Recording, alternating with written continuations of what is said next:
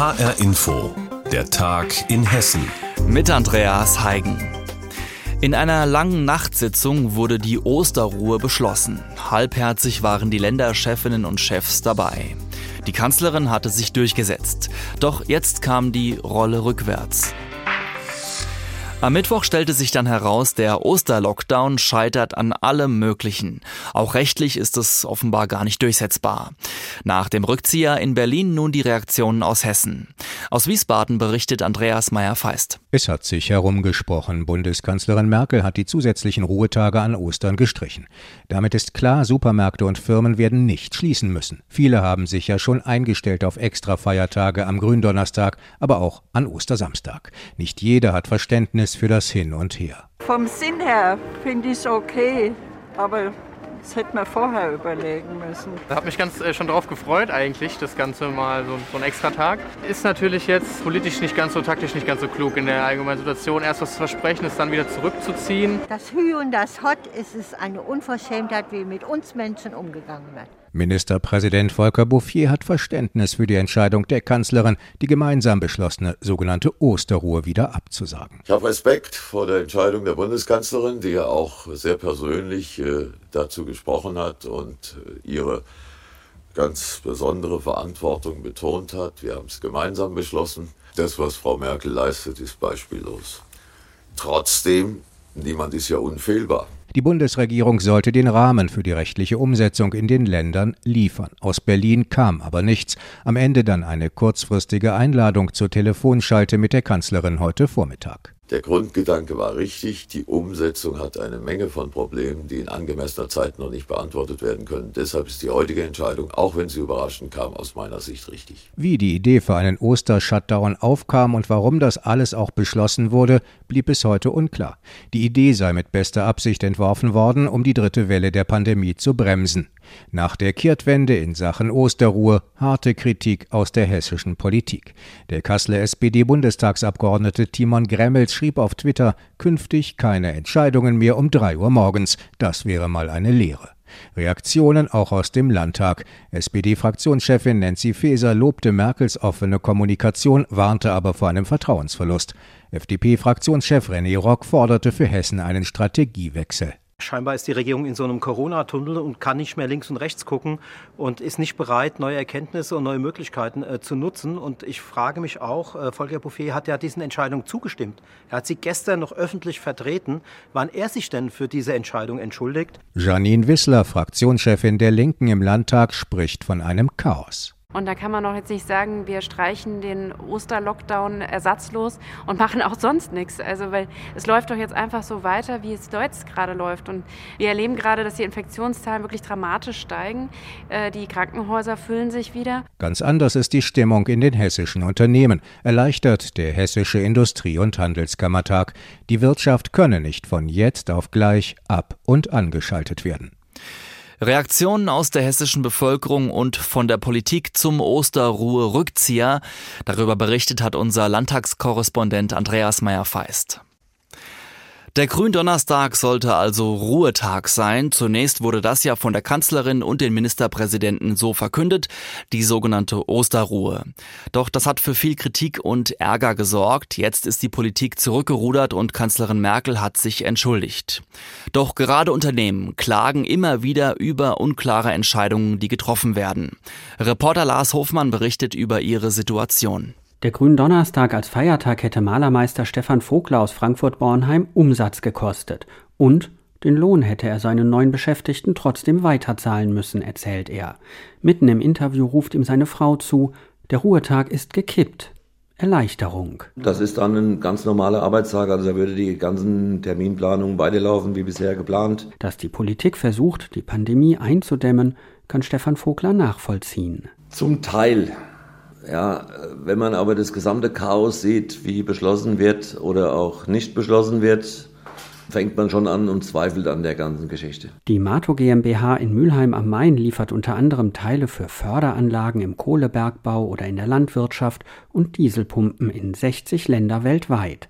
Ein plötzlicher zusätzlicher Ruhetag am Gründonnerstag hätte hier die gesamte Lieferkette aus dem Tritt gebracht. Geschäftsführer Hans-Christian Richter stören vor allem die Unklarheiten, die es bei Entscheidungen der Politik immer wieder gibt. Ich bin auch entsetzt über die Art und Weise, wie das kommuniziert wird, eben erst in einer völlig unklaren und untransparenten Art und Weise, sodass jeder gerätselt hat, was wird denn das bedeuten.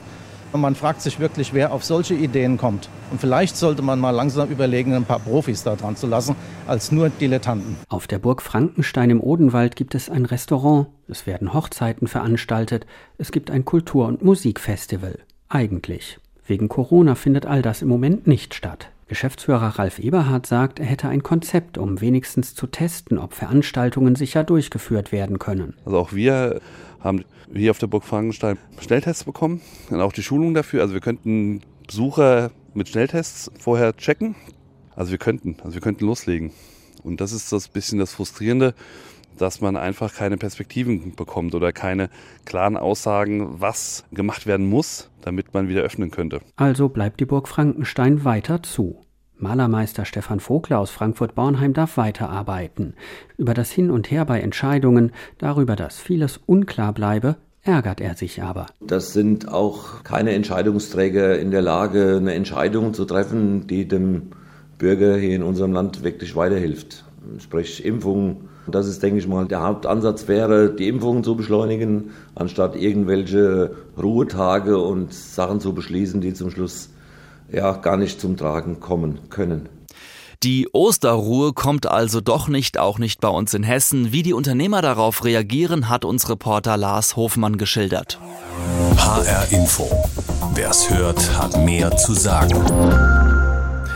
Rund 50 Landwirte, Umweltschützer und Politiker haben an der Abfalldeponie bei Büttelborn im Kreis Groß-Gerau protestiert.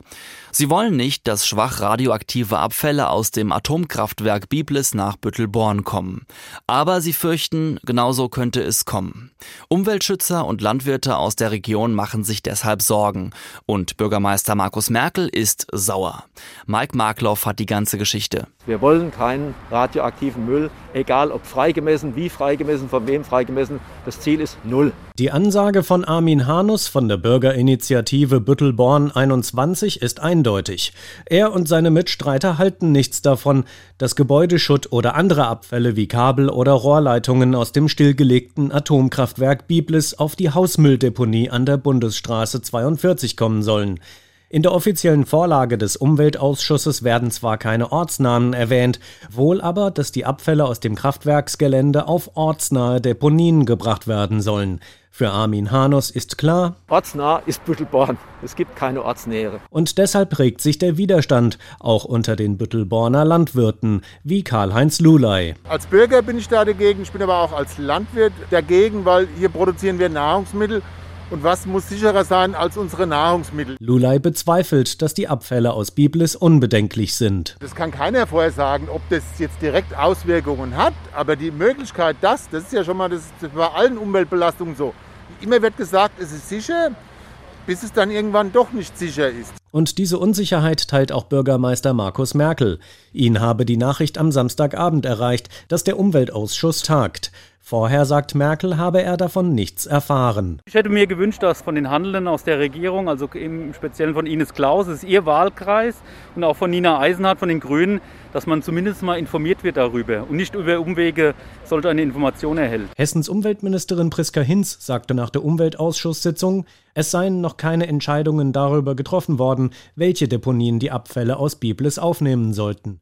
Aber es ist so, dass wir in Hessen äh, viele Deponien haben, die dafür in Frage kommen, äh, diesen äh, Bauschutt als Abfall aufzunehmen.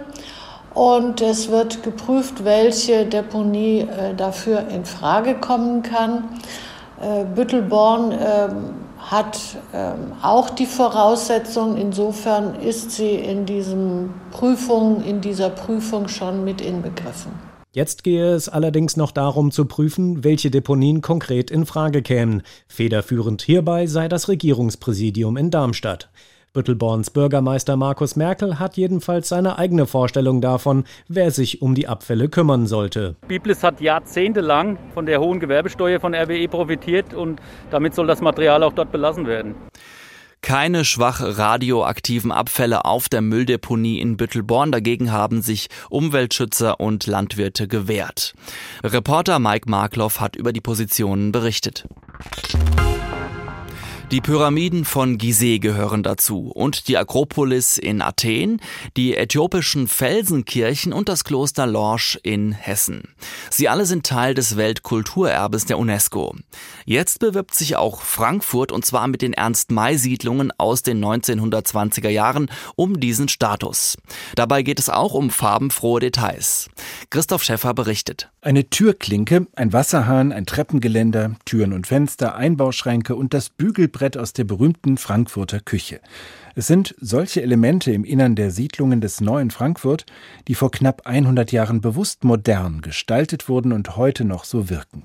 Im Maihaus, dem Musterhaus des neuen Frankfurt in der Siedlung Römerstadt, sind sie weitgehend erhalten, sagt Philipp Sturm von der Ernst-May-Gesellschaft. Nicht alle waren dort noch vorhanden, sondern äh, wir haben durch Sachspenden solche Details wie Türklinken bekommen und die wurden dann äh, bei der denkmalgerechten Sanierung, Rekonstruktion des Baus wieder eingebaut. Philipp Sturm und Christina Treutlein kümmern sich als Geschäftsführer der Ernst-May-Gesellschaft um dieses architektonische Erbe. Zum May-Haus haben sie gerade einen Bildband voller bunter Details herausgegeben. Überraschend, wie farbenfroh die Häuser ursprünglich gestaltet waren. Also, dass wir heute denken, das neue Bauen, das sei schwarz-weiß gewesen, das hängt wirklich damit zusammen, dass es damals nur eine schwarz-weiß-Fotografie gab und somit alles in Weiß, Schwarz und Grautönen abgebildet wird. Das neue Frankfurt und das neue Bauen insgesamt war eine sehr bunte Zeit. Sagt Christina Treutlein. Neben gebrochenem Weiß waren die Fassaden der Siedlung Römerstadt auch in Ocker- und Rottönen gestrichen, Türen und Fenster in leuchtendem Blau.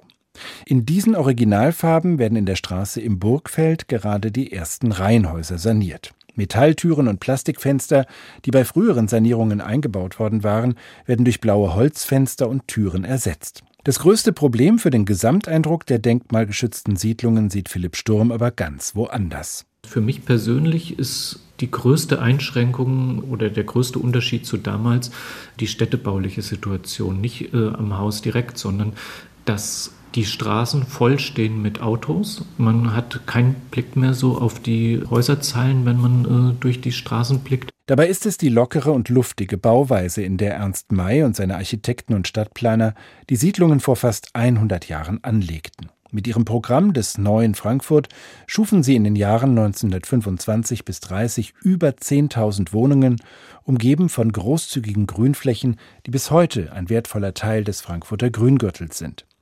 Das macht die Siedlungen des neuen Frankfurt auch international bedeutsam. Und auf diese städtebauliche Qualität setzt Frankfurt denn auch, wenn sich die Stadt jetzt darum bewirbt, dass die Mai-Siedlungen als Weltkulturerbe der UNESCO anerkannt werden. Reporter Christoph Schäffer über die Frankfurter Ernst-May-Siedlungen. Die Stadt Frankfurt möchte, dass sie zum UNESCO-Weltkulturerbe erklärt werden und hat sich beworben. Und das war der Tag in Hessen mit Andreas Heigen. Die Sendung, die finden Sie täglich auch als Podcast in der ARD Audiothek.